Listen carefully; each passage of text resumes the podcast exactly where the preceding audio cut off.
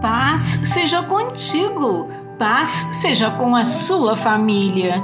Eu lhes dei autoridade para pisarem sobre cobras e escorpiões e sobre todo o poder do inimigo.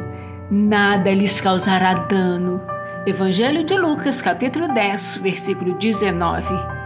O sangue convincente de Cristo oferece grande poder aos cristãos enquanto eles lutam nesta batalha espiritual contra o mal.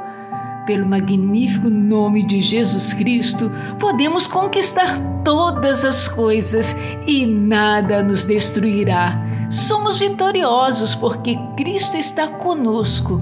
Portanto, ninguém poderá estar contra nós. Aleluia! Que diremos, pois, diante dessas coisas? Se Deus é por nós, quem? Quem será contra nós? Romanos capítulo 8, versículo 31. Em Cristo você é mais que vencedor. Deus te abençoe e te guarde.